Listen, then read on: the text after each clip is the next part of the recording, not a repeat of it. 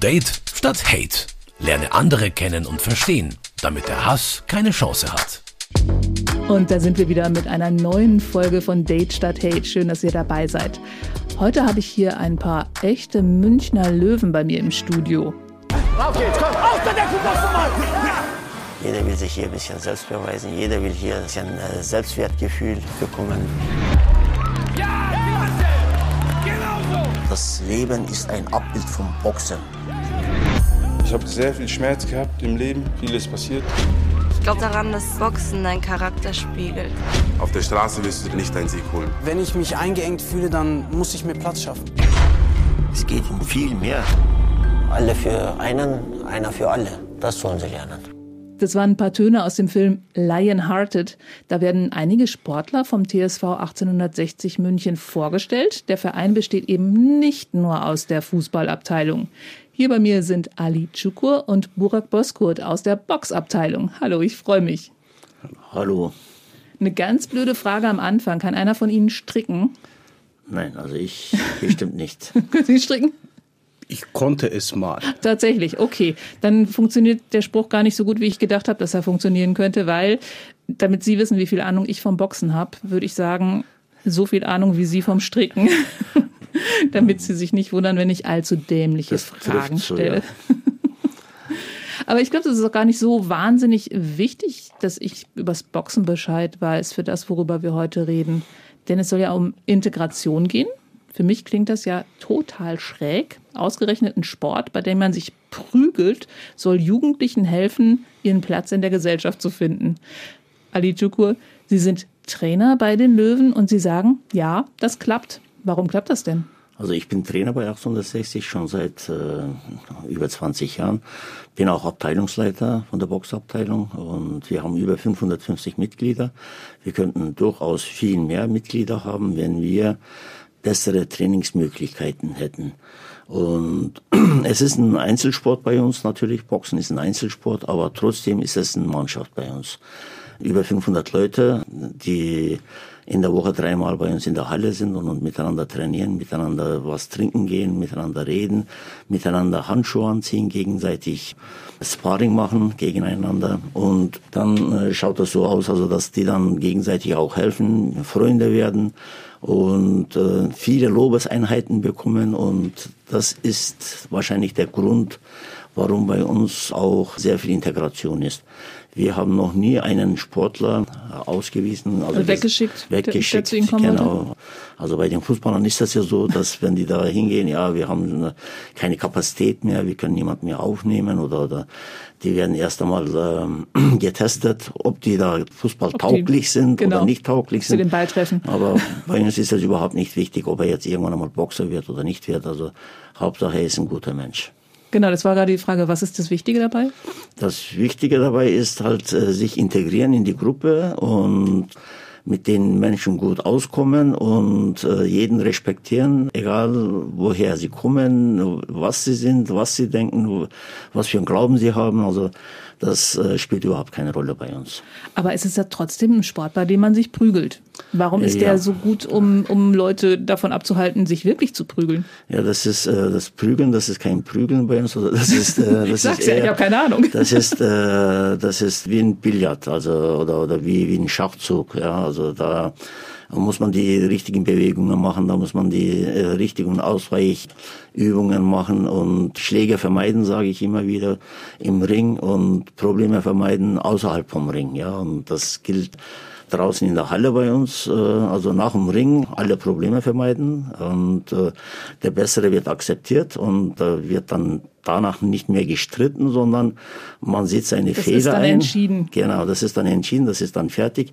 Äh, nirgendwo auf der Welt gibt's äh, so eine Sportart zum Beispiel, wo sich die Leute drei Runden lang bei den Amateuren und, und zwölf Runden lang manchmal bei den Profis sich gegenseitig äh, auf die Schnauze hauen, auf gut bayerisch, ja, und danach sich dann umarmen. Ja, Ja. Und, ge- und genau, und das, das ist das. Das ist diese, dieser Kitzel und da wird der Gegner halt einfach respektiert. Okay, er war besser wie ich und aus. Und und ich muss demnächst wieder ein bisschen besser trainieren, besser machen und äh, mehr tun äh, für das Ganze und äh, dann kann ich wahrscheinlich besser abschneiden. Kann jemand, der aggressiv ist, ein guter Boxer werden?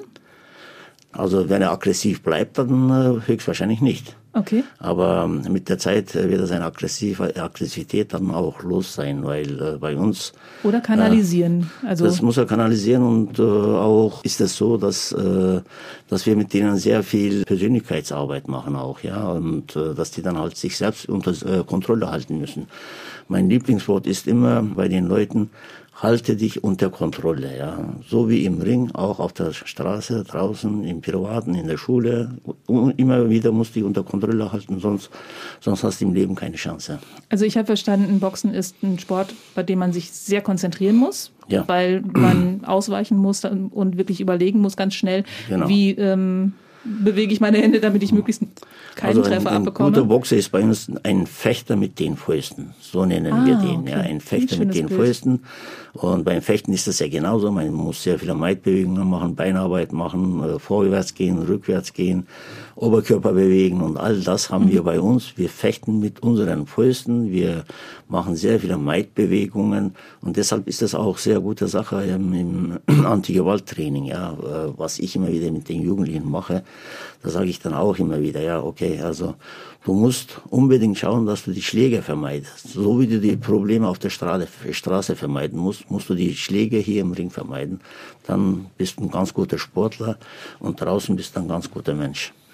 Wie gesagt, ich habe vom Boxen wirklich überhaupt keine Ahnung, aber ich glaube irgendwie zu wissen, dass es auch so ist, wenn der Gong kommt, Ja. dann muss man auch quasi mitten in der Bewegung innehalten und so einen Schlag auch ge- gegebenenfalls mal zurückziehen. Also man muss sich wirklich kontrollieren. Es ist nicht nur der Regeln Ring. halten. Es ist nicht nur der Ring. Also ganz wichtig ist der dritte Mann da drinnen. Also jetzt zurzeit gibt es auch eine dritte Person, die halt eine Frau ist. Also wir haben auch Kampfrichterinnen. Mhm. So. Also der Kampfrichter, der dritte Mann äh, im Ring, auf den muss man achten. Also, also auch wenn der Gong schlägt, kann es sein, dass der Boxer das nicht hört und weiterschlägt. Aber in dem Moment schreitet immer der, der Ringlichter nochmal ein und schreit nochmal Stopp, nicht mehr boxen. Und wenn der Ringlichter, auch wenn der Gong nicht kommt und, und der Ringlichter nur Stopp schreit, muss Stopp sein. Also sonst wird man disqualifiziert, halt darf man da nicht mehr weiter boxen. Also eine Menge Regeln, die man einfach Genau. beachten muss und das bei Leuten, die vielleicht vorher nicht so ganz viele Regeln beachten wollten. Genau. Eben, eben. Also ich habe immer wieder Gruppen bei mir von verschiedenen Trägern, die bei mir Antigewalttraining machen mit Boxen und mit denen machen wir das ganz normale Ablauf, Boxtrainingsablauf. Und dann setzen wir uns nach diesen Trainingseinheit äh, im Ring äh, hin und dann besprechen wir, was ist hier anders wie auf der Straße. Und dann langsam denken sie dann, ja, und dann, weil ich denen vorher schon gesagt habe, achtet auf alles. Es ist nicht nur ein Training, es werden Fragen gestellt danach, ja. Und danach kommen diese Fragen, ja. Wie war das? Äh, Wie viel habt ihr gegeben? Äh, Wie viel Prozent kannst du noch trainieren? Oder, oder was ist hier anders? Das ist äh, die, die wichtigste Frage. Was ist hier anders wie auf der Straße, ja? Und was ist immer so die erste Erkenntnis, die Die bei jeder Gruppe sofort kommt? bei äh, ja äh, sofort kommt ist äh, ja ist, hier ist es anstrengender das, das das ist das erste und dann also mit äh, im Laufe der Fragen kommt dann natürlich äh, ja hier gibt es Regeln und hier auf der Straße gibt es keine Regeln Okay. ja, und das brauchen wahrscheinlich die Jugendlichen. Wir müssen den Jugendlichen viele Regeln aufsetzen, aber nicht jetzt Regeln aufsetzen und, und immer mit äh, Schimpferei. Das Schimpferei, das äh, haben die überall, also in der Schule, daheim Das und hören die auf der mehr, Straße. gell? Das kommt und das dann, ja, und die Jugendlichen, was die brauchen, das ist, das sind Lobeseinheiten, ja, Wertschätzung. Das brauchen die Jugendlichen und mit, so muss man mit denen umgehen. Und das ist auch genau das, was Sie als Trainer machen können. Guck mal, da hast du das und das richtig gut gemacht. Genau. Nirgendwo in einem anderen Sportart kann man äh, die Jugendlichen mehr loben als wie beim Boxen. Warum? Da gehst, du, da gehst du hin, ja, weil beim Fußball, da muss halt ein Tor schießen oder, Okay. oder, oder muss, muss richtig Abwehr machen oder sowas. Aber beim Boxen, wenn er sich schon richtig hinstellt, kannst du sagen, ja, hey, du stehst super gut. Und das ist schon einmal was. Ja, und auf dem Ko- Schulter klopfen, ja, deine Hände hältst du schön oben und, und du drehst sie schön raus und deine Deckung hast du immer da. Ja, also das sind immer wieder viele Lobeseinheiten, wo man, wo man mit den Jugendlichen immer wieder in Kontakt kommen kann. Heißt aber auch, dass man ganz schön viele Sachen gleichzeitig im Kopf haben muss als Boxer, oder? Genau, also es sind Schritte, im wahrsten Sinne des Wortes Schritte. Die Beinarbeit, wie man stehen muss, wie man ausweichen muss, in welche Richtung muss, äh, man gehen muss, äh, wie man sich decken muss. Decken heißt nicht unbedingt jetzt die Fäuste oben mhm. halten und dann einfach stehen. Nein, ich will nicht. Ja, nein, schlag mich bitte nicht. Genau, das wäre meine Geste. genau. Ja, das ist das nicht. Also Deckung heißt auch Meidbewegungen. Das ist auch eine Deckung mhm. zum Beispiel. Deckung heißt auch äh, kontern, selber kontern, ja. Mhm. Und, und, und äh, wenn der Gegner äh, seine Hände ausgestreckt hat, auch selber ausstrecken oder zur Seite gehen und ausweichen und dann selber kontern. Das ist auch eine Deckung zum Beispiel, ja. Das sind viele, viele Elemente, die man den Jugendlichen beibringen muss. Also, und das geht natürlich. Man kann im Boxen gar nicht auslernen. Also, das ist unmöglich. Sie haben ja jemanden mitgebracht, beziehungsweise sind Sie zusammengekommen. Burak Boskurt ist Richtig, hier. Der ist hier. ist mitgekommen und ähm, ist eigentlich ein Paradebeispiel dafür, dass das mit der Integration und dem Anti-Gewalt-Training total gut klappt. Weil, bevor Sie mit dem Boxen angefangen haben, wie waren Sie da drauf? Vor dem Boxen, also vor dem Boxsport, äh, hatte ich wirklich eher eine, ja, eine, dunkle, eine dunkle Karriere, eine blöde Vergangenheit. Viel in diese Kriminalitätsschiene reingerutscht. Also Sie haben tatsächlich auch schon ein paar Vorstrafen gehabt vorher? Ja, und ich habe den Film ja gesehen, habe ich ihm gesagt, ähm, Lionhearted. Ähm, Sie haben da irgendwie erzählt, Sie hätten auch schon einige Therapeuten verschlissen. Also es wurde mit Strafe versucht und auch mit gutem Zureden vorher schon. Genau, richtig. Ich habe, äh, das kann ich auch offen zugeben, ich habe ungefähr acht oder neun Therapeuten gehabt, Psychologen gehabt. Und das hat irgendwie Sie nicht weitergebracht und Sie auch nicht davon abgehalten, sich wirklich richtig zu prügeln. Also Sie erzählen in dem Film, richtig Spaß gemacht hat es erst, wenn der andere am Boden lag und geblutet hat. Also das war eher so, äh, Spaß gemacht hat es dann, wenn, wenn ich das Blut im, im Schnee gesehen habe, wenn die Sonne dagegen reflektiert hat. Das war. Was hat Ihnen das dann gegeben? Also warum hat es dann Spaß gemacht? Ich weiß es nicht, das kann ich äh, sehr schlecht erklären. Das ist so ein Adrenalin-Feeling, wo man dann einfach irgendwann äh, hineinwächst. Dass man sich selber ja. spürt quasi. Ja, so, so, so Macht ist, ist, ist glaube ich, ein bisschen, wenn ich drüber nachdenke, eher ein, ein Machtgefühl. Aber das ist die falsche, also das ist auf jeden Fall ein falsches Gefühl. Eine ganz blöde Frage am Rande. Ich habe da in dem Film auch was gesehen, dass da was mit ihrer Nase war.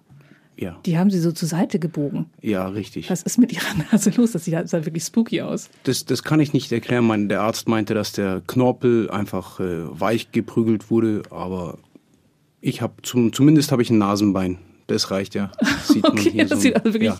sehr witzig aus wie ein Flummi.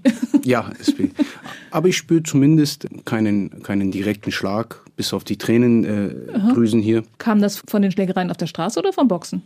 Ich glaube, das war vorher schon.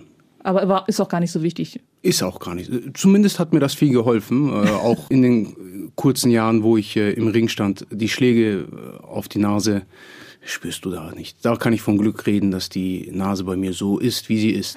Okay, damit haken wir das Thema Nase dann aber auch mal ab. Wie sind Sie denn überhaupt dann zum Boxen gekommen?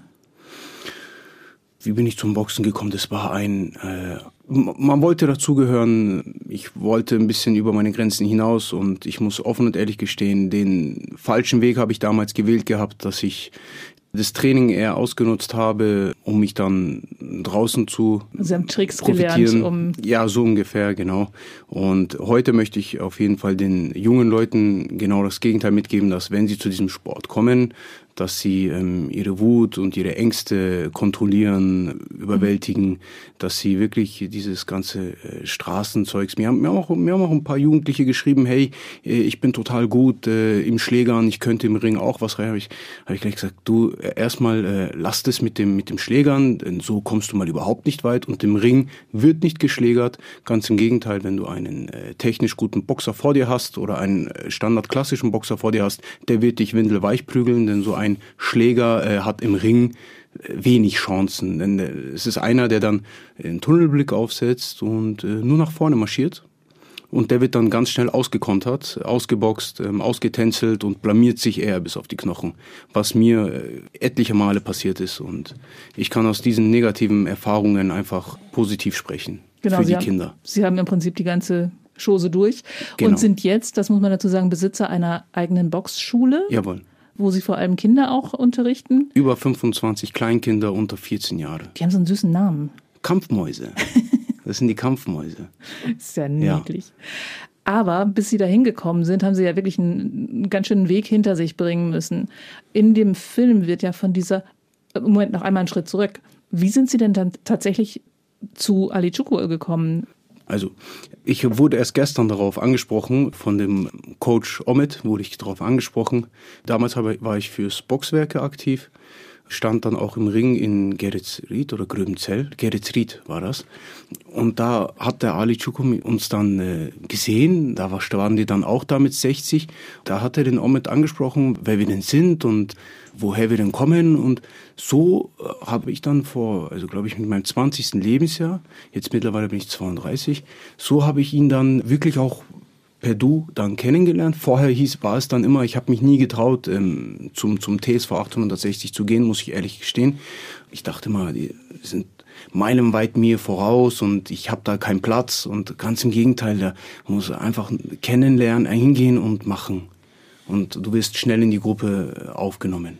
Können Sie sich auch noch daran erinnern, wie Sie auf ihn aufmerksam geworden sind? Also den ersten Tag äh, kann ich mich äh, jetzt nicht erinnern, ja. also Sie haben ihn angeworben quasi, so habe ich es verstanden, oder? Nein, nicht direkt, hm? nicht direkt. Also wir haben so. miteinander gesprochen und mhm. wie er es gesagt hat, also er hat sich wahrscheinlich äh, gedacht, ja, wenn er jetzt zu uns kommt, äh, da sind die anderen Boxer eben viel, viel voraus und, und deshalb mhm. nimmt er sich jetzt einmal einen Box. Also die Selzker haben im, im Boxen auch schon einen gewissen ja. Ruf, die sind gut, die ja, bringen ja, einige der, also Meister hervor. Einer der besten Vereine in Bayern und Mitgliedsstärkster Verein in Bayern. Und von äh, Titeln her sind wir allerbester Verein in Bayern und vielleicht einer der besten auch in ganz Deutschland. Mhm. Jetzt in, bei den deutschen Meisterschaften haben wir drei deutsche Meister gehabt und das hat kein anderer Verein gehabt. Also das, da sind wir schon stolz auf uns. Ja, ja genau. kann man sein. Ja, ja, also und wir sind schon sehr, sehr bekannt eigentlich, also in den Boxerkreisen und äh, weit über bayerische Grenzen. Und beim Burak war das auch so, dass er halt immer wieder mit seinem Ehrgeiz bei mir aufgefallen ist und dann haben wir geschaut, dass er seinen Pass, seinen Boxpass, seinen Startpass bei uns äh, abliefert und dann Kämpfe für uns macht. Hat einige Kämpfe gemacht und äh, dann war diese Geschichte mit, mit Ghana, dass wir da genau. hinweisen werden. Und dann habe ich mir gedacht, also das wird ihm bestimmt sehr, sehr gut tun und den müssen wir mitnehmen. In diesem Film geht es nämlich vor allem um diese Reise und was diese Reise in den Köpfen von, ich, waren das sechs junge Boxer, glaube ich, Boxer und Boxerinnen, zwei Frauen waren dabei und vier ja. Männer. Habe ich das richtig im Kopf? Wir waren, wir waren so ein Team, also über zehn Leute waren wir. Und, okay, dann hat man im Film immer so diese ja, sechs genau, Leute genau. vor allem gesehen. Aber, da waren noch andere Boxer auch noch dabei, mhm. die jetzt nicht so oft in Erscheinung gekommen sind. Das ah, okay. sind dann die Braven gewesen. Nur die Bösen wurden vor die Kamera geschleppt. Toll, ist auch ein Kompliment, das man unbedingt braucht, so im Nachhinein, oder? Ja, ja. Aber gehört dazu. Na gut genau diese Geschichte will ich Sie nämlich gerne erzählen lassen. Sie sind mit dieser Gruppe nach Ghana gefahren, was jetzt irgendwie die allererste Idee ist, auf die man kommt, wenn man mit einer Gruppe von jungen Boxern irgendwo hinfahren will in ein Trainingscamp. Warum, wie sind Sie auf Ghana gekommen? Also ich arbeite als Sozialarbeiter für verschiedene Einrichtungen und äh, ich betreue auch sehr viele Flüchtlinge und ich wollte vor Ort auch mal sehen, warum flüchten diese Leute, ja und, und äh, dann kam ja auch diese Idee, unsere Leute müssen auch aus, dem, aus ihren äh, Komfortzonen einmal rausgehen. Ja, und dann müssen wir mal sehen, wie, wie es anders ist. Wenn, wenn einmal bei uns warmes Wasser nicht geht, dann äh, jammern sie gleich, ah, kein warmes Wasser, Heizung geht nicht, ah, Heizung geht nicht und so. Und die Leute, die dort, wo wir trainiert haben, die haben kein Wasser zum Trinken gehabt. Der kann, der Burak kann es ja bestätigen. Wir haben dann angefangen, selber pro Trainingseinheit Wasser auch für die ghanaischen Sportler mitzunehmen, damit sie Wasser trinken nach dem Training oder während des Trainings, ja. Weil sie, weil sie kein Wasser, kein sauberes Wasser mhm. da gehabt haben. haben weil es keinen Wasserhahn gab, aus dem sauberes Wasser kommt. Ja, ja, geschweige von, von Dusche. Also sowas hat es überhaupt nicht gegeben. Dusche hat es gar, gar keinen gegeben, ja. Also, also wir mussten dann wieder, direkt wir, ins Meer. Wo, ja, wo wir geschlafen haben, da konnten okay. wir dann duschen, ja. Also das war, das war auch so eine Bruchbude. Also da, die Betten waren kaputt und äh, wir haben auf dem Boden geschlafen, also die Matratzen da drauf und so. Also war voll die gute ja, Urlaubsreise. Ja, ja, also Aber ganz interessant war das. Ja, das hat, das hat den Leuten auch super gut getan. Am Anfang waren wir alle schockiert. Ich selber auch war schockiert. Sage ja, wo sind wir dann hingekommen? Und dann habe ich mir gedacht, hey, das, das bringt uns viel, ja, also, weil wir waren oft in Türkei, wir waren in Italien, wir waren in Österreich, wir waren überall und, und immer schicke, schöne, saubere Hotels bekommen. Und, aber das hat uns nicht weitergebracht. Und das hat uns aber sehr weit gebracht. Nicht alle sind super tolle Sportler geworden danach, aber alle haben sich neu orientiert. Viele haben gesagt, okay, aus mir, mir wird äh, kein aktiver, guter Boxer. Der eine ist Sportlehrer geworden, der andere ist ein großer Unternehmer geworden. Der Burak hat, äh, ist von der ganzen Sache weggegangen und dann hat sich eine Sportschule eröffnet. Also super Sache und, und da bin ich ganz stolz und Ja. äh, da denke ich mir heute noch, also das war ja super tolle Idee. Genau, und diese ganzen Schritte dazwischen, die würde ich mir gerne noch erzählen lassen. Ich habe in dem Film gesehen, wie diese Boxschule da ausgesehen hat. Also das war direkt am Meer, könnte man denken, ist ja ganz hübsch. Aber direkt neben dieser Boxschule war eine wirklich qualmende Müllkippe. Ja. Das war mitten in den Slums. Da ist das ganze Elektromüll aus äh, Europa, den wir äh, in Europa verschulden eigentlich. Und, und ganz junge Menschen, die verbrennen das und das ganze Plastik drumherum wird verbrannt. Und das ganze Kupfer wird dann da rausgezogen. Und somit machen sie halt ihr Geld dort. Und eine Lebenserwartungsdauer von, von diesen Menschen sind 40 bis 50 Jahre. Und, Ja. und weil sie sich so viele Gifte da einziehen, das Ganze wird mit den Schiffen nach Ghana Ja. und in Ghana wird das dann in der Art, also pro Und da per, per Menschen entstehen halt wirklich genau. dann giftige Gen Genau, genau, Dämpfe, die genau, genau. für und diese Vergiftung Schule, sorgen. diese Schule ist auch ganz interessant. Der Kollege Charles Coati, der dort äh, diese Schule betreibt, macht genauso viel Sozialarbeit. Äh, also er hätte es eigentlich überhaupt nicht nötig, dass er sich da äh, sich da rumplagt mit den Jugendlichen da auf, auf diese Müllhalde. Weil? Weil er nämlich, er, ist, er selber ist ja ähm, Profiboxer gewesen, er hat auch Mhm, okay. genug Geld verdient. Genau, das war eine Geschichte, die Sie auch erzählt haben, dass Ja. Ghana in der Weltrangliste beim Ja. Boxen relativ weit oben ist. Genau, also die, die genau. haben schon richtig gute Sportler Ja, hervorgebracht. wenn diese Leute die Möglichkeit hätten, äh, Sport zu treiben, egal welcher Sportart, wären sie überall erfolgreich. Wir haben ja auch sehr bekannte, sehr gute Fußballspieler.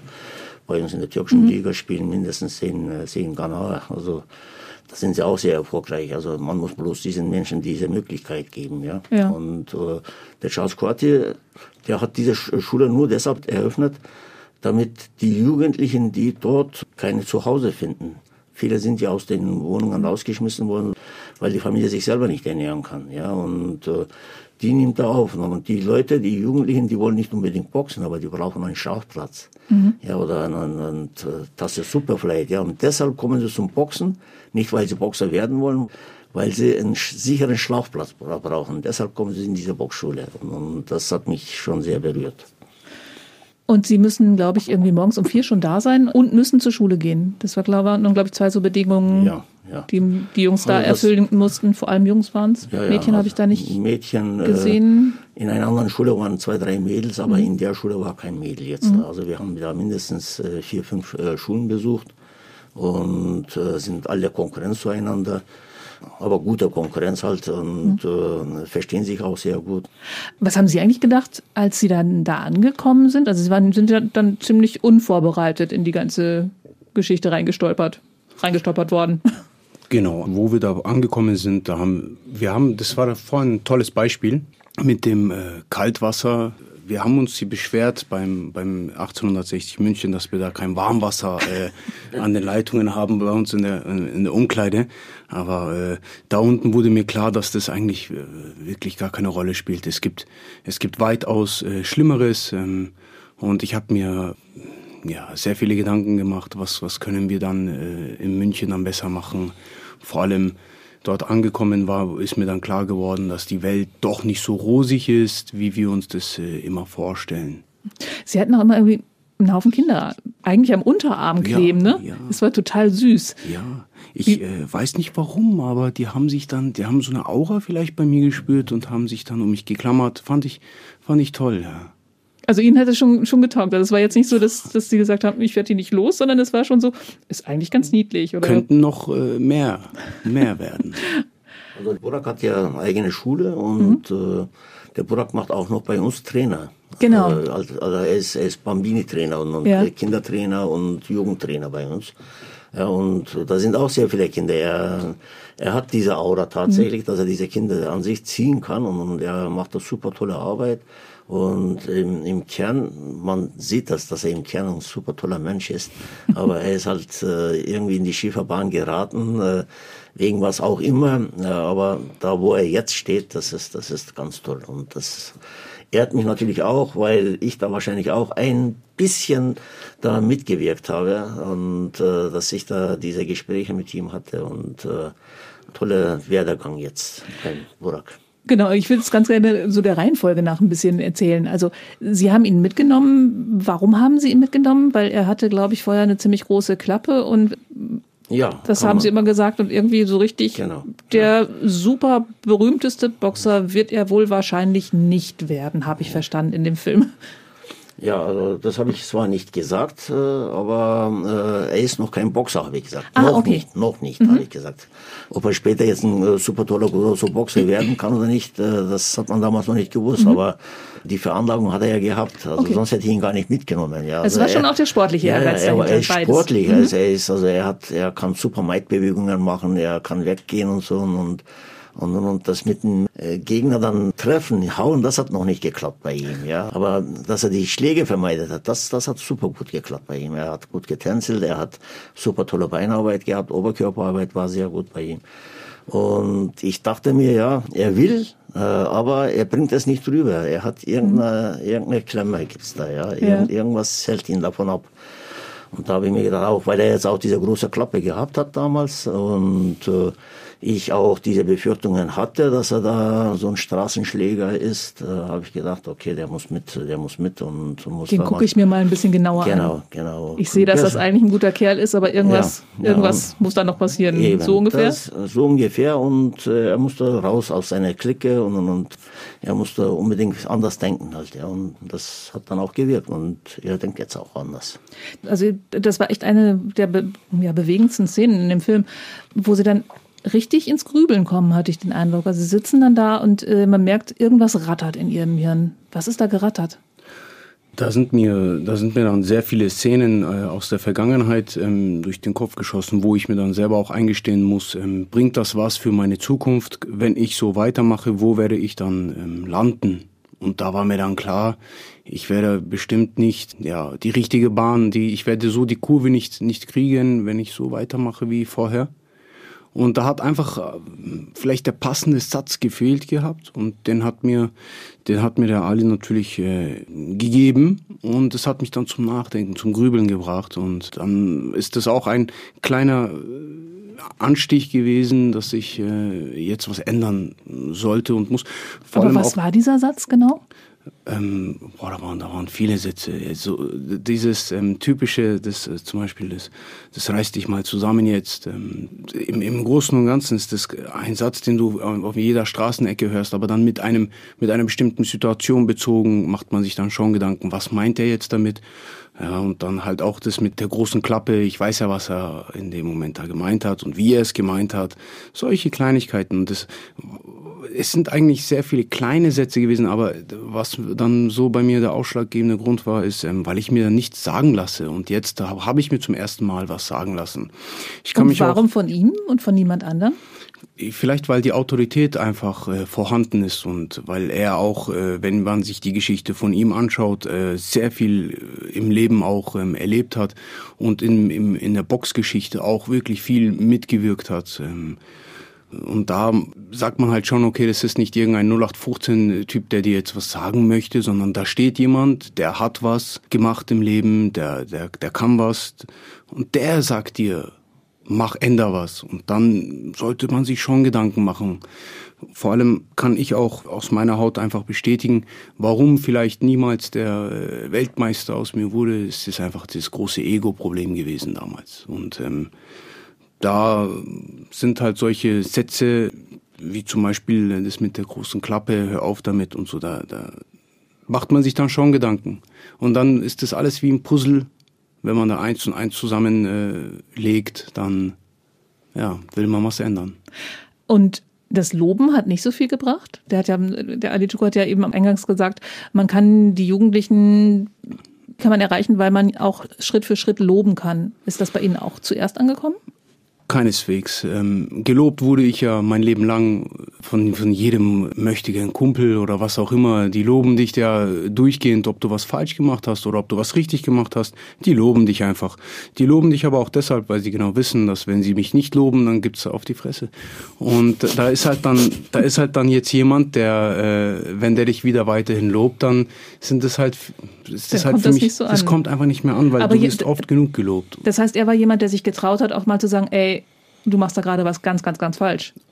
das macht einfach keiner. Das hat äh, noch nie so wirklich jemand äh, getan und und wenn dann war da immer so ein bisschen ein Joke mit dabei, also immer so etwas, wo was du dann, wo du dann wusstest, okay, du musst ihn jetzt nicht, du musst jetzt nicht wild auf ihn äh, draufgehen. Aber hier war es dann so, der hat da keinen Witz dahinter gemacht. Es war einfach pure Ernst und wenn so jemand das aus Ernst äh, zu dir sagt, dann machst du, dann machst du dir einfach deine Gedanken. Vor allem habe ich auch ein gutes Alter erreicht und viele Faktoren haben auch da eine Rolle gespielt, wie die Sache in Ghana. Wenn das wahrscheinlich hier im Training passiert wäre, dann vielleicht wäre das dann nicht so gewesen. Also der Aufenthalt dort drüben und äh, wirklich die Armut, sage ich jetzt mal, hat mich dann emotional gemacht und dann kamen noch mal diese Sätze, also im richtigen Moment, im, am richtigen Ort und dann ist auch das Richtige entstanden dabei. Also das ist das ganze Leben mal in Frage gestellt worden. Alles in dem dann. Moment ja. Ja. Und auch in diesem, an diesem Ort ja. Hat sie denn diese Reise als Boxer dann besser gemacht? Weil es war ja, die Kritik war ja, ey, wenn du jetzt nicht durchhältst, wenn du jetzt nicht durchstartest, wenn du es nicht wirklich willst, dann wird das auch nichts mehr. Das war ja im Prinzip so die Botschaft, die da kam. Hat sie das dann anschließend, als sie wieder in Deutschland waren, als Boxer bes- besser gemacht? Ich muss ehrlich sagen, ich habe da mitgenommen ähm, die Härte. Die Leute haben ja, das war ja trotz Dezember, das war ja, glaube ich, die Trockenzeit ist das da drüben. Und da war es aber immer noch 24 bis 30 Grad oder so. Das kann ich mich erinnern, sind wir mit T-Shirt rumgelaufen, weil es einfach stickig heiß war. Aber die Leute im Training bei denen, die haben trainiert mit wie, wie in einem Schwitzanzug, mit Schal und Mütze so ungefähr sind die gekommen, weil die einfach, äh, weil die einfach hart im Nehmen sind. Und das gebe ich meinen Schülern heute weiter. Ich habe mal eine Zeit gehabt, wo ich vielleicht mit dem Pulsmesser ins Training gekommen bin oder was auch immer, um einfach zu gucken, wo stehe ich gerade. Aber Bullshit. Also wenn du was erreichen willst, äh, musst du über deine Ziele hinaus und diese Härte dort habe ich mitgenommen. In Deutschland angekommen äh, bin ich dann, ja, du kannst nicht sofort was ändern. Vor allem nicht jemand, der so ein großes Ego-Problem hat wie ich, kannst du nicht sofort was ändern. Ich habe dann auch es wieder schleifen lassen im Training. Dann kam auch der berühmte Satz, lass dich mal wieder blicken. So, der kam dann. Äh, Der auch ganz schön gut tut, oder? Das, das bedeutet ja, du bist vermisst worden. Also einerseits, einerseits äh, tut das gut, weil wirklich du siehst, dass da ein paar Menschen sich um dich kümmern oder vielleicht auch mal schauen, hey, warum ist er heute wieder nicht da? Aber andererseits bestätigt mir das einfach nur, dass ich nicht aus meinem alten Muster raus bin, sondern dass ich immer noch ungefähr denselben Weg gehe. Die, so eine Veränderung wie bei mir kommt wirklich über das Jahrzehnt. Es kommt nicht von heute auf morgen. Bei mir war es wirklich, ich bin ohne Vater aufgewachsen und da ist es ganz, ganz schwer, sein Vorbild zu finden, sage ich mal. Mein Vorbild war der junge Mike Tyson und der war ja auch ganz schön wild. Der jetzige Mike Tyson würde mir vielleicht ein bisschen eher gut tun als der von äh, Wie ist der jetzt? ruhig, ein Familienvater. Okay. Ja, Sie, Sie auch, ne? ja ich auch. Ich habe Ja. zwei Kinder. Okay. Ja. Und Sie sind zurückgekommen, Sie sind noch so ein bisschen hin und her geswitcht, aber dann haben Sie angefangen, sich ein eigenes Geschäft aufzubauen. Welche Schritte waren denn dazwischen noch nötig? Weil das ist ja schon eine ziemliche Erfolgsbilanz. Also also ich wollte mein Leben lang schon auch als Kleinkind wollte ich immer durch diesen Ego-Problem hatte ich wollte ich immer niemals ein normaler Arbeiter sein. Ich wollte nicht einen Chef über mir haben. Da war mir klar, ich mache das, was ich wirklich liebe, was ich aus Leidenschaft mache. Auch wenn ich darin vielleicht jetzt nicht der Beste bin oder nicht der erfolgreichste bin, aber ich kann das und ich weiß, dass ich auch ein guter Trainer bin. Im jungen Alter war mir schon klar, ich möchte irgendwann eine Boxschule gründen. Das war mein Kindheitstraum. Ich wusste aber genau, das kannst du nicht äh, im jungen jungen Alter machen. Das dauert einfach, hat seine Zeit. Und da war halt wieder auch mein Vorbild Mike Tyson und sein Trainer Castiamato. Und der war ja auch ein, ein älterer Herr ja, im Rentneralter. Also war mir klar, ich muss erstmal alt werden, um diesen Weg dann zu gehen. Alt, alt. Also immerhin 30 Jahre alt. Ja, ja. Das war aber dann eher eine Verzweiflungsaktion, dass ich das gemacht habe. Jetzt, weil ich äh, vorher einen kurzen militärischen also Hintergrund hatte. Der also Sie waren aber, kurz bei der Bundeswehr oder was? Sowas ähnliches, genau. Und da war, war mir dann klar, okay, jetzt. Äh, Das war auch nicht der Weg. Mir hat, glaube ich, eine höhere Macht, äh, sage ich mal jetzt mal, eine höhere Macht hat mir ein Bein gestellt, sage ich mal, vorsichtig ausgedrückt. Und dann wurde mir klar, so, jetzt ziehst du das mal durch mit der Selbstständigkeit, mit dem eigenen Sportclub. Habe angefangen mit drei Leuten und bin jetzt bei über 120 Mitglieder und ich habe gestern alleine wieder drei Neuanmeldungen bekommen und zwei weitere Verträge rausgegeben. Also es läuft wunderbar. Und da kann ich nur von äh, Glück reden. Die aktive Karriere als Boxer, also dass Sie selbst geboxt haben, wie lange ging die noch nach der Ghana-Reise? Die ging nach der Ghana-Reise mal so, mal so. Dann habe ich mal wieder hier einen Kampf gemacht, dann habe ich mal wieder da einen blöden Kampf gemacht, dann habe ich mal hier einen Showkampf gemacht von sechs Runden, dann habe ich mal da einen Kampf gemacht von vier Runden. Aber nicht so richtig zielstrebig alles. Eher weniger, leider eher weniger. Mhm. Weil der andere Traum da im Hintergrund war oder weil Sie noch gesucht haben. Ich weiß nicht, ich konnte mich irgendwie, ich ist eine ganz, ganz schwierige Frage Mhm. bei mir. Ich weiß es nicht. Okay. Ich kann die nicht beantworten. Fragen wir mal den Trainer nochmal. Ja. Als Sie mit, in, in Ghana waren mit ihm, hatten Sie schon den Eindruck, dass sich da irgendwas tut bei ihm? Ja, also ist, nachdem ich ihn so angegangen bin, also mit meinen Worten, dann äh, ist er ja ruhiger geworden die letzten Tage. Sie sagen jetzt immer, das, ich bin den so angegangen, das klingt jetzt gar nicht so, also was Sie gesagt haben, klang ja ganz vernünftig. Das war ja nicht ja, wie, das war schon, aber aber das War es auch lauter? Das, das war, das war die Art halt, wie ich gesprochen habe. Ja, das, das äh, hat ihm schon äh, schon zum Nachdenken gebracht, ja. Und äh, wie er ja selber auch zugibt, ist das ja so gewesen, also dass, dass keiner mit ihm so in der Art gesprochen hat bis bis zu dem Tage. Und auf einmal war er ganz ruhig und im Bus hat er dann die ganzen Späße nicht mehr gemacht und hat sich immer Gedanken gemacht und hat sich immer überlegt, was er redet, was er spricht. Dann habe ich gedacht, jetzt habe ich ihn, ja. Und äh, jetzt habe ich ihn und jetzt äh, wird aus was ihm. Aber nachdem wir in äh, München wieder angekommen waren, äh, hat er wahrscheinlich seine Clique wieder getroffen und dann war er zeitlang weg und hat dann die Kämpfe separat irgendwo für irgendwelche Boxschulen gemacht. Also das war dann keine Kämpfe für, für uns. Oder hast du nochmal da die Meisterschaft gemacht, glaube ich, oder? In Altötting hast du nochmal geboxt, Oberbayerischer Meisterschaft war das und äh, danach hat er sich dann nicht mehr so oft blicken lassen, genau. Und dann habe ich ihn bei der Veranstaltung gesehen und da, wo wir gefilmt worden sind auch. Da Ach so, stimmt, da gesagt, waren Sie im, im Zuschauerraum mit dem Kind auf dem Arm, ne? genau, Das genau. war mein Sohn, ja. Okay. Da habe ich ihm gesagt, ja, er soll sich mal wieder blicken lassen. Äh, Ich wollte unbedingt, dass er nicht ganz äh, sich von uns abseilt. Da ich jetzt gesehen habe, äh, also okay, er will nicht mehr aktiv boxen, er äh, sucht äh, sich immer noch ein Ziel, was er machen kann. Und da habe ich ihm dann angeboten, dass er jetzt bei uns ein Kindertraining machen soll. Und wollte ihn unbedingt bei uns wieder nochmal anbinden. Und ja, er hat dann äh, auch zugesagt und seitdem ist er bei uns wieder als Kindertrainer dabei. Wenn Sie ihn jetzt sehen, wie stolz sind Sie auf ihn? Ja, eigentlich schon sehr stolz, weil ähm, nicht mehr mit Kriminalität. So, äh, ich habe da nichts gehört oder ich weiß nichts. Und, und äh, er sagt auch, äh, wenn es wäre, dann würde er es mir auch sagen. Und äh, er ist selbstständig. Er hat jetzt über 100 äh, Mitglieder. Er macht einmal die Woche Training bei, äh, zweimal die Woche bei uns, zwei bei uns, äh, bei 60 Training für Jugendliche, obwohl er äh, nicht mehr so viel Zeit hat eigentlich, weil er ja seine eigene Schule hat, aber äh, Aber das ist so die, die Verbindung zu, dem, zu der Boxfamilie, kann man das so sagen? Ich komme auch irgendwie nicht weg. Ja, man, man ist da irgendwie rein, du wächst da rein und, und dann, dann willst du auch gar nicht mehr weg. Aber ist das so ein, so ein Familienersatz ein bisschen? Bei den meisten Ja. Jugendlichen auf jeden Fall, ja. Wenn die Leute kommen und wie sie sich begrüßen, wie fröhlich sie sind, wie munter sie wieder weggehen, wie sie ihre ganzen Gaudis machen, noch in der Dusche, nach einem äh, sehr harten Training, wie sie noch lachen können, wie sie noch miteinander Späße machen können. Es ist eine Familie. Es ist auf jeden Fall eine Familie. Sie haben es am Anfang schon mal gesagt, Sie sind aber nicht einfach nur Trainer, sondern Sie haben auch noch ein paar Berufsbezeichnungen, die ich ziemlich, ich lese die jetzt einfach mal ab, vielleicht können wir die noch mal ein bisschen mit, mit ähm, Inhalt füllen.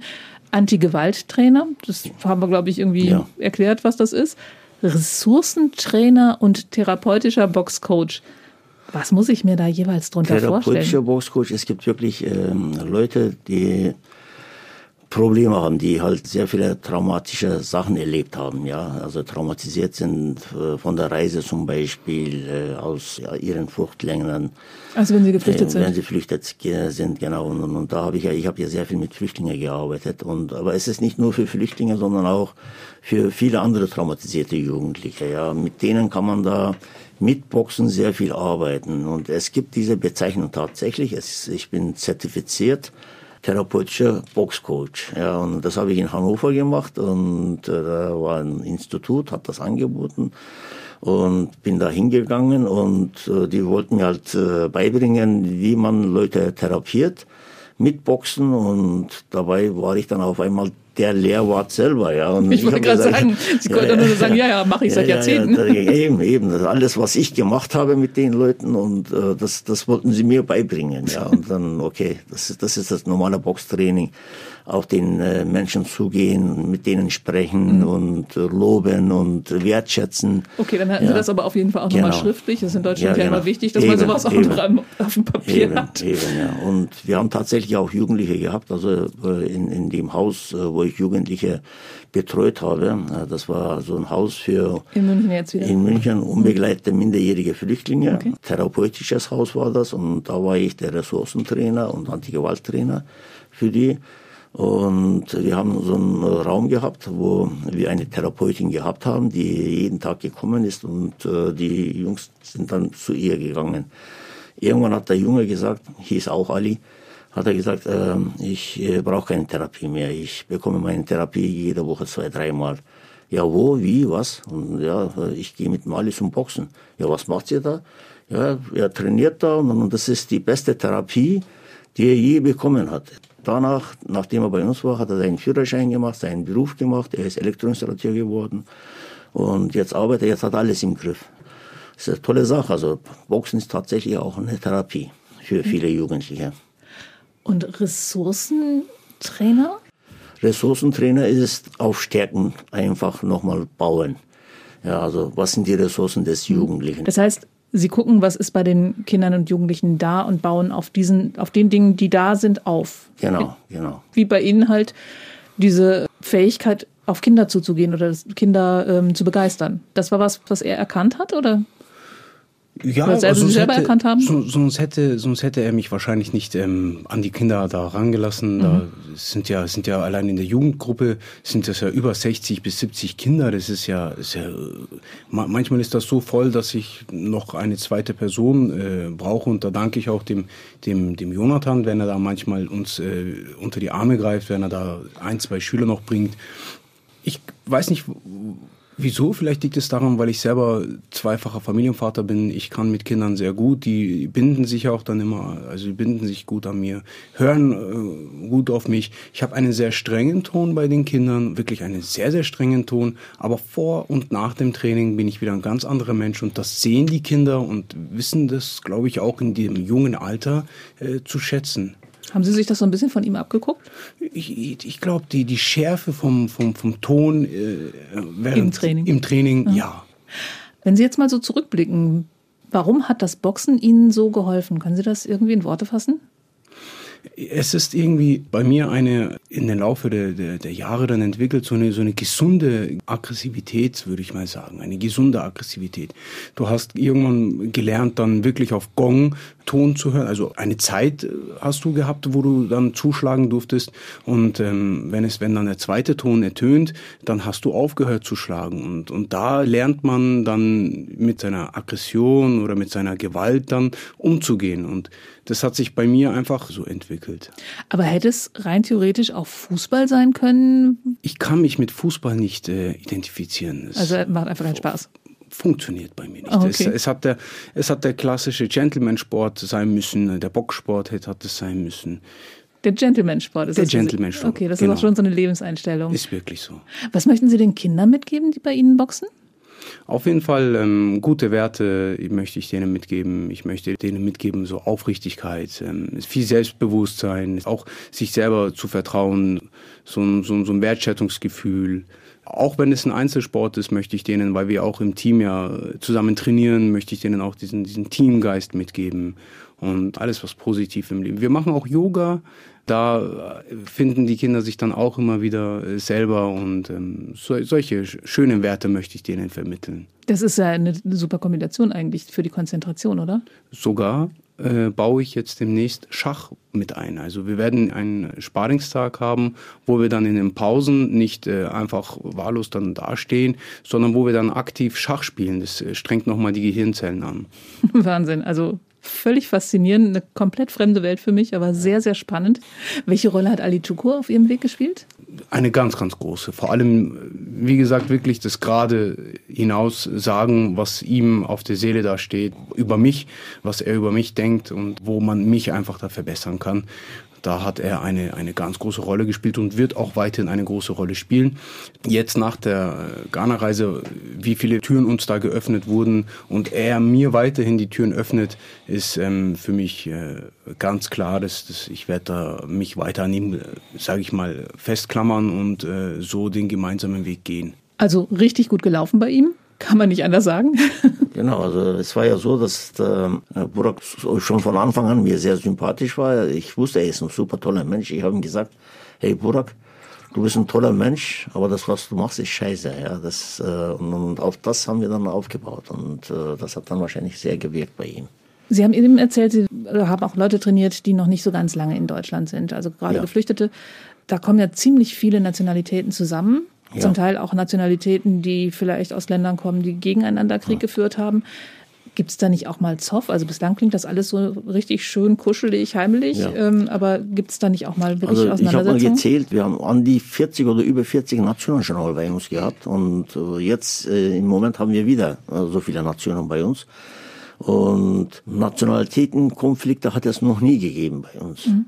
Religionskonflikte hat es noch nie gegeben bei uns weil immer klar gemacht wird, jeder kann glauben, was er will, jeder kann denken, wessen Nationalität am besten ist oder was, aber, aber äh, wir wären ja nicht alle hier in Deutschland jetzt, wenn wir mit unserer Nation so stolz sein könnten. Ja, also wenn ich, wenn ich sage, ich bin ein stolzer Türke, ganzer stolzer Türke, Türkei ist allerbeste zum Beispiel, ja, dann kommt einer und sagt, was suchst du dann hier? Und es gibt leider wieder solche Leute, die da tatsächlich dann äh, Konflikte daraus machen, auf der Straße, aber bei uns im Verein eben nicht, weil sie dort sehen, das ist eine Familie und in der Familie ist der eine schwarz, der andere ist rot, der andere ist weiß und der andere äh, ist Muslim, der andere ist Christ, der andere ist Jude und das ist total egal, wer was ist. Hauptsache ist der Mensch selber. Ich finde, das ist ein total schönes Schlusswort. Ja. Ich danke ganz, ganz, ganz herzlich für die tolle Geschichte von einem sehr un, für mich sehr unbekannten Sport, den ich jetzt ein bisschen genauer verfolgen werde, glaube ich. Ganz gerne. Ganz Schön, gerne. dass wir hier sein durften. Ja, danke. Ja, nach zwei Boxern des TSV 1860 München wenden wir uns jetzt dem Sport zu, an den die meisten Leute denken, wenn man von den 60ern spricht. Ich rede vom Fußball. Da habe ich nämlich schon vor ein paar Tagen mit Jürgen Pfau gesprochen. Er ist, nein, kein Löwe, sondern Vizepräsident des Bayerischen Fußballverbandes. Und hier kommt unser Gespräch. Hallo, Herr Pfau. Sie sind gerade unterwegs für den Fußball, deshalb können wir uns nicht persönlich treffen, sondern nur digital. Toll, dass es trotzdem klappt. Ja, gerne. Also für ein wichtiges Thema nimmt man sich die Zeit und die moderne Technik erlaubt es einem ja auch, dass man, egal wo man auf der Welt ist, zusammenkommen kann. Integration durch Sport heißt diese Folge unseres Podcasts. Wie das Boxen bei der Integration helfen kann, das haben wir ja schon gehört. Wie ist das denn im Fußball? Ja, ich denke, gerade äh, wir Fußballer die ja doch die größte Reichweite auch haben, äh, können ja auch vieles erreichen, dass wir einfach viele, die irgendeine Orientierung, diesen Halt brauchen, weil sie vielleicht neu oder fremd in ein Land sind, mit aufnehmen können. Und davon profitieren auch die Vereine, haben Sie eben gesagt, gell? Ja, das ist ein Geben und ein Nehmen, weil ich sage mal, das geht schon mal beim einzelnen Mitglied in den Verein los, weil ich denke mal, man gewinnt Verständnis für den anderen und kann ja auch ähm, von ihm das eine oder andere aufgrund seiner Erfahrungen mit aufnehmen. Die Vereine selber, die in vielen Bereichen oft auch an Nachwuchs oder Spielermangel äh, leiden, ähm, schaffen es so, neue Mitglieder zu gewinnen und gleichzeitig eben aber auch ähm, ist es ganz, ganz wichtig, viele, die im Endeffekt ja zu uns geflüchtet sind, ein neues Zuhause zu geben. Und ich denke, es ist also eine Win-Win-Situation für beide Beteiligten, weil letzten Endes ist es egal, den Ball, sei es jetzt den Fußball oder auch egal, ob es jetzt der Handball oder der Basketball wäre, ist es egal, wer sich mit ihm beschäftigt, wer gegen ihn tritt. Der Sport ist hier wirklich ein verbindendes Element und es ist, denke ich, doch schön, dass über die Schiene man einfach gut zusammenkommen kann. Haben Sie in Ihrer aktiven Zeit das auch so erlebt? Oder haben Sie da irgendwelche Geschichten erlebt, wo Sie gedacht haben, hey, guck mal, und sowas gibt's auch nur beim Fußball? Ja, du, ich bin selber, ich stamme aus dem Unterfränkischen, ähm, aus einer Gemeinde aus dem Landkreis Schweinfurt. Schweinfurt immer schon eine Industrie- und Arbeiterstadt gewesen, ähm, wo doch auch in den 60er, 70er Jahren ja viele Bürger aus dem südosteuropäischen Raum und auch aus der Türkei ja zwecks der Arbeitsaufnahme hingekommen sind. Und da waren auch Mitspieler dabei, die entsprechende Wurzeln hatten. Haben Sie irgendeine Erinnerung, die Ihnen da gerade ganz spontan in den Kopf kommt? Mir kommt in anderen Bereichen eine Erinnerung im Kopf, weil ich vor kurzem erst einen Austausch hatte mit den Alon Meyer. Das ist der Verantwortliche der Maccabi, Sportorganisation, die es in Deutschland gibt. Die müssen wir vielleicht kurz erklären, genau, was das ist. Genau, also Maccabi ist die Vereinigung oder sind jüdische Vereine und wir hatten uns da wirklich munter länger unterhalten und da hat er mir zum Beispiel gesagt, dass Maccabi Frankfurt sich geöffnet hat und eben nicht nur jetzt jüdische äh, Sportlerinnen und Sportler aktiv sind, sondern querbeet. Und das Interessante ist, die sind inzwischen in ihrer Mitgliederzahl mehr doppelt so groß geworden und die Mehrzahl sind eben auch jetzt nicht mehr jüdisch. Sie haben im Vorgespräch so eine schöne Geschichte erzählt, dass sich da dann auch zwei Jungs bei einem Spiel irgendwie angegangen sind und es gab rassistische oder antisemitische Beschuldigungen und der andere hat gesagt, du, ich bin doch gar kein Jude oder wie war das? Ja, das war ähnlich. Also in der Tat war es so, dass da zwei Spieler aneinander geraten sind und also sie waren beide aus dem, ich sag mal, Nahen Osten stammen von der Herkunft her ursprünglich und dann sagt der eine, ja, ich habe dich ja praktisch wegen, weil du ein Jude bist, wegen deiner Religion geschlagen. Dann sagt der andere, wie kommst du darauf? Gell? Also ich bin selber gar keiner. Gell? Und dann meinte der andere, dann hätte, ich, hätte mir das nicht erst sagen können, dann hätte ich dich nicht angegangen. Und dann sagte äh, siehst du, wo jetzt der Fehler im System ist? Bin ich jetzt deswegen kein schlechter Mensch? Ich meine, vorher wäre ich für dich ein schlechter Mensch gewesen. Nur weil du das Wissen dann gehabt hättest, wäre ich von dir in Ruhe gelassen worden. Also das kann es doch nicht sein. Und das hat, glaube ich, dann doch mhm. zu einer gewissen Verhaltensveränderung auch bei dem zunächst aggressiven Gegenüber geführt. Und ich denke, ja, es war zwar leider dieser Schritt nötig, dass es zu diesem Übergriff kam, aber zumindest dadurch kam im Nachhinein durch das Gespräch dann ja, ein gewisses Verständnis und vielleicht auch eine Verhaltensveränderung zutage. Aber wenn ich das so höre, dann ist es ja eigentlich gar nicht so sehr überraschend, dass die deutsche Nationalmannschaft eigentlich ganz schön bunt ist. Nö, mich überrascht es nicht, weil ja durchaus viele bei uns im Land auch entsprechende Wurzeln haben, die nicht nur, ich sage mal, von einem deutschen Vater und von einer deutschen Mutter herrühren, sondern ähm, der Sport es doch schon geschafft hat, hier vielleicht überdurchschnittlich viele über seine Vereinskultur ähm, mit aufzunehmen, zu integrieren. Und ja, wie gesagt, nochmal, dem, dem Fußball ist es egal, wer gegen ihn tritt, welche Hautfarbe hat, welche religiöse Einstellung. Entscheidend ist, dass man zum Sport zusammenkommt und ich sag mal, das gemeinsame Hobby miteinander begeht. Dass das Runde im Eckigen genau. landet. Sie sind Vizepräsident des Bayerischen Fußballverbandes. Was tut denn jetzt dieser Verband, damit das Ganze noch besser klappt? Also wir haben im Jahr 2016 mit der Uni in Kufstein damals eine Evaluierung äh, vorgenommen, was leisten unsere Vereine an Integrationsarbeit und wo können wir ihnen aber auch Hilfestellung noch geben. Das haben wir auch zusammengefasst und haben also auch eine Broschüre herausgebracht unter anderem. Mehrsprachig, kann man auch downloaden. Das heißt, bei Ihnen auf der Homepage können Leute sich informieren, wie komme ich in einen Fußballverein rein und finden das auch in, ja. in vielen, vielen Sprachen. In ein paar Sprachen sind dabei, fragen Sie mich jetzt nicht, viele sind, aber sind wirklich ein paar Sprachen dabei. Mhm. Dann haben wir 2015 und auch zuletzt jetzt wieder ähm, im Rahmen mit dem Ukraine-Krieg hier Hilfsmaßnahmen für die Vereine auf den Weg gebracht. Damals gab es im Wert von 500 Euro an den Vereinen, die sich engagiert hatten, Trainingsbekleidung, Ausrüstung oder auch ähm, den Hinweis, dass man entsprechende Mitgliedsbeiträge erlässt. Wir führen Ferienfußballcamps durch und schauen, dass wir hier sozial schwache, aber auch geflüchtete Personen die Möglichkeit geben, ihre Kinder diesen Maßnahmen zuzuführen oder dass man auf einer Trainingseinheit mal mitmacht oder mitorganisiert, wenn ein Verein da was macht. Dann danke ich Ihnen auf jeden Fall mal für Ihr Engagement und hoffe, dass Sie auf diese Art und Weise noch ganz, ganz viele super gute, super bunte Spieler für die deutsche Nationalmannschaft hervorbringen. Ja, vielen Dank, gerne. Also wie gesagt, wobei uns die Spitze wichtig ist, aber ganz, ganz wichtig oder für mich persönlich noch viel wichtiger ist die Breite nach unten hin. Es braucht beides, unbestritten, aber vor allem braucht es eins, dass wir einfach denen, die Fußball spielen wollen, es ermöglichen können. Vielen, vielen Dank für Ihre Gerne, Zeit. dir. Also auch Fußball kann zur Integration beitragen, weil, wie hat Jürgen Pfause schon gesagt, dem Ball ist es egal, von wem er getreten wird. Ich habe so den leisen Verdacht, dass Boxen und Fußball nicht die einzigen Sportarten sind, bei denen das klappt. Jetzt habe ich jemanden im Studio, der mir quasi über alle Sportarten Auskunft geben kann. Jörg Ammon ist hier und er ist der Präsident des Bayerischen Landessportverbandes. Herzlich willkommen. Hallo. Herr Ammon, Sport hilft bei der Integration. Stimmt das so pauschal? Das stimmt, Sport spricht alle Sprachen. Die Regeln sind ja häufig international. Wir haben in Bayern über 350 Sportarten, die in den 11.700 Sportvereinen flächendeckend in ganz Bayern angeboten werden. Und da gibt es ganz viele Menschen mit Migrationshintergrund, gerade in den Ballungsräumen. Und ähm, da spricht der Sport alle Sprachen. Wenn Sie so viele Zahlen parat haben. Sie wissen aber nicht, wie viele Nationalitäten in diesen Sportverbänden drin sind. Oder gibt es da eine Schätzung? Ich würde sagen, das sind schon ähm, 100 bis 150 werden es auf jeden Fall sein an den Nationalitäten. Also ist ja weltweit der Zuzug nach Bayern schon äh, groß gegeben. Ja, und eigentlich ist es auch gar nicht so wichtig, wo die Leute herkommen, oder? Überhaupt nicht, weil eben Sport, wie gesagt, ähm, alle Sprachen spricht oder wie der Kollege Jürgen V. gesagt hat, dem Ball ist es egal, von wem er getreten wird. Aber warum klappt das denn so gut, dass Menschen, die nach Deutschland kommen, durch den Sport integriert werden? Das hört man ja immer wieder, dass da wirklich Freundschaften entstehen, dass da Leute ihren Weg gefunden haben dadurch? Weil der Sport ähm, seine eigenen Regeln hat, weil dort eigene Hierarchien sind. Die sind nicht äh, hierarchisch äh, von außen gegeben, sondern die geben sich aus der Mannschaft, aus dem Team oder auch in den Individualsportarten.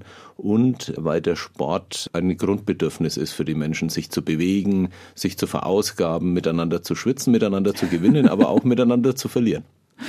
Sie als Verband tun aber auch einiges, damit es den einzelnen Vereinen leichter fällt, den, den Leuten zu helfen bei der Integration. Was machen Sie denn da alles?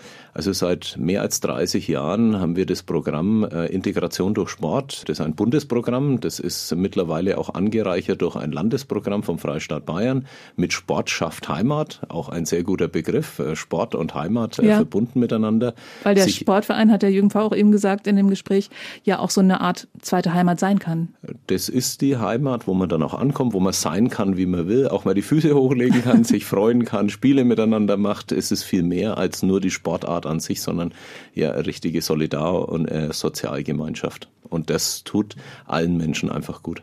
Jetzt sagen Sie immer, wir haben da so ein Programm und da haben wir noch ein Programm. Was heißt denn das, wenn so ein Verband so ein Programm hat? Wie hilft das dann den Vereinen? Ja, das kann man sich so vorstellen, dass wir allein durch diese Integrationsprogramme äh, weit über 100 Menschen haben, die sich bayernweit dafür engagieren, ähm, in den Sport zu integrieren. Also das heißt, wir haben in Bayern ja 300.000 ehrenamtlich Tätige und da sind in so einem Verband wie dem Bayerischen Landessportverband weit über 100 Personen beschäftigt, hauptberuflich, ehrenamtlich, die miteinander die Leidenschaft haben, Menschen, die von außerhalb kommen, sei es Kriegsgeflüchtete, seien es Vertriebene, aber seien es auch welche, die migrieren wollen von sich aus, dann auch zu integrieren, die passenden Sportarten anzubieten, auch zu sagen, wo finde ich denn die, weil wenn ich auf einmal in Bayern stehe, weiß ich ja deswegen noch nicht.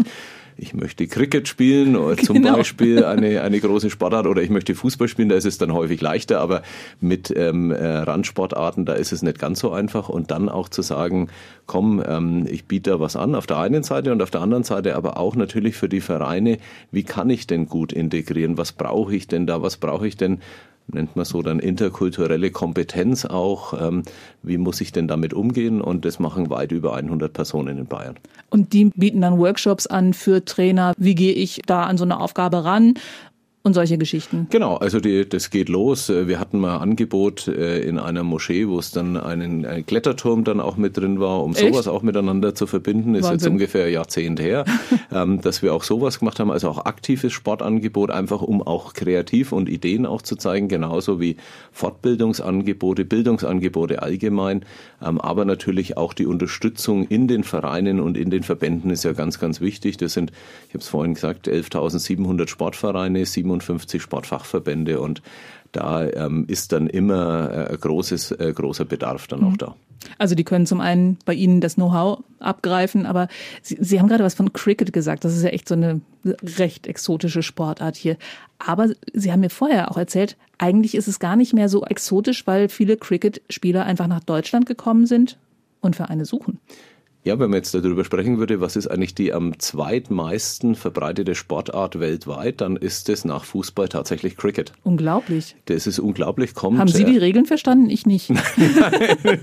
man, man, muss, äh, ich war früher mal beim England-Austausch, da okay. lernt man das Cricket dann auch einigermaßen. Also es ist ja, ähm, Baseball ist ja sehr nah am Cricket, äh, ist medial vielleicht äh, stärker verbreitet, aber Cricket ist äh, die zweithäufigste Sportart weltweit, kommt aus dem britischen auch Kolonialsystem von früher, also gerade Pakistan, ähm, Afghanistan, Indien auch, also auch Nationen mit einem hohen Bevölkerungsanteil, Australien, Neuseeland, aber auch natürlich Großbritannien und die Insel allgemein. Und gerade was jetzt Afghanistan betrifft, äh, sind ja auch in den vergangenen Jahren und kommen immer noch nach äh, Syrern mittlerweile die zweithäufigsten Flüchtlingsbewegungen kommen aus Afghanistan und dann natürlich eine Nationalsportart bietet dann auch hier ähm, dann auch Platz und findet dann auch Raum. Ja, und bietet Halt. Absolut, absolut. Es sind weit mehr als 30 Vereine mittlerweile, die das bayernweit auch anbieten mit stark steigender Tendenz und die hier einfach alle Nationen integrieren. Und das ist ja das Schöne, dass es dann auch widerspruchsfrei geht, dass man sich integriert, dass man dann aber auch lernt, dass der Verein eine basisdemokratische Einrichtung ist, die viele ja von zu Hause gar nicht kennen. Demokratie, selber Freiheit, Wahlen zu haben, das ist ja, erleben wir ja gerade in der Ukraine, was es heißt, äh, wenn Demokratien in Frage gestellt werden. Und ähm, das ist einfach schön, dass man dann auch sieht, die Menschen wollen sich auch integrieren, die wollen auch unser grundlegendes System, unser demokratisches System annehmen und auch mit ihrer Sportart das Ganze erleben. Das heißt, im Prinzip fördert Sport sogar die Demokratie. Definitiv, das ist eine Demokratiebewegung, weil das bei uns in den 11.700 Sportvereinen ja auch entsprechend angeboten wird. Und da gibt es jedes Jahr, alle zwei, alle drei Jahre, so wie die Satzungen gemacht sind, gibt es Wahlen. Da engagiert man sich dann auch. Seit einigen Jahren ist auch der Cricketverband Mitglied im Bayerischen Landessportverband. Auch das ist Basisdemokratie. Und ähm, so entsprechend wird es dann weiterentwickelt. Gerade bei der Frage der Integration haben sich ja für die Vereine so um 2015 herum viele Fragen gestellt, als doch recht viele Geflüchtete nach Deutschland gekommen sind. Da haben Sie, glaube ich, auch schon irgendwie darauf reagiert. Was haben Sie damals gemacht? In der Tat, das Programm Integration durch Sport durch den Bund ist äh, seinerzeit ausgeweitet worden. Auf der einen Seite auch das Landesprogramm Sport schafft Heimat ist ausgeweitet worden. Es war ja eine, ein großes Maß an Hilfsbereitschaft in der Bevölkerung.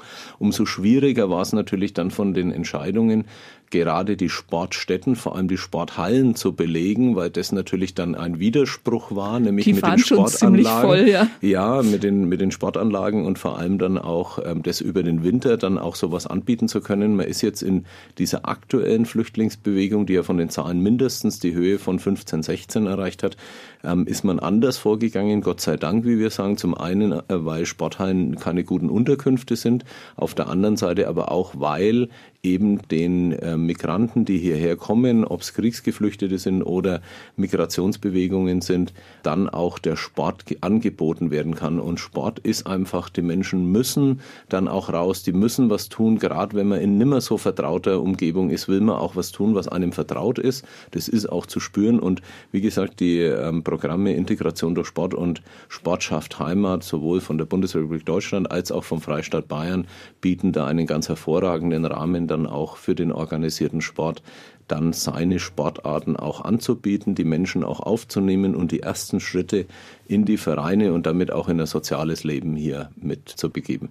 Und Sie haben einfach schon jahrzehntelange Erfahrung quasi darin, Leute zu integrieren. Kann man das so zusammenfassen? Das kann man so zusammenfassen. Also äh, selbst vor dem Programm war ja so um die Wendezeit 89, 90, als das äh, Thema Integration durch Sport aufgelegt wurde. Aber auch davor hat ja der Sport, äh, wenn man die ersten Bewegungen mit der italienischen Bevölkerung oder auch mit den türkischen Bevölkerungen anschaut, auch da hat ja der Sport schon unglaubliche Integrationskraft geschafft. Also Aus äh, Nürnberg haben wir damals einen italienischen Olympiasieger ja gehabt mit Pasquale Passarelli und äh, in welcher ähnliches. Sportart? Das war Ringen, Danke. in der Sportart Ringen. Und ähm, von daher hat der Sport da schon viele ähm, Jahrzehnte Erfahrung, ist dann nochmal intensiviert worden durch das Bundesprogramm und dann jetzt mit dem Landesprogramm noch additiv versehen, sodass das äh, eine enorme Kraft dann auch entfaltet. Also fassen wir zusammen, Sport ist nicht nur gesund, für den Körper, sondern auch für den Geist der Sportler. Er hilft, seinen eigenen Lebensweg zu finden und er hilft sogar der Gesellschaft und stärkt die Demokratie. Ich danke ganz herzlich für das Gespräch, Herr Ammann. Danke auch.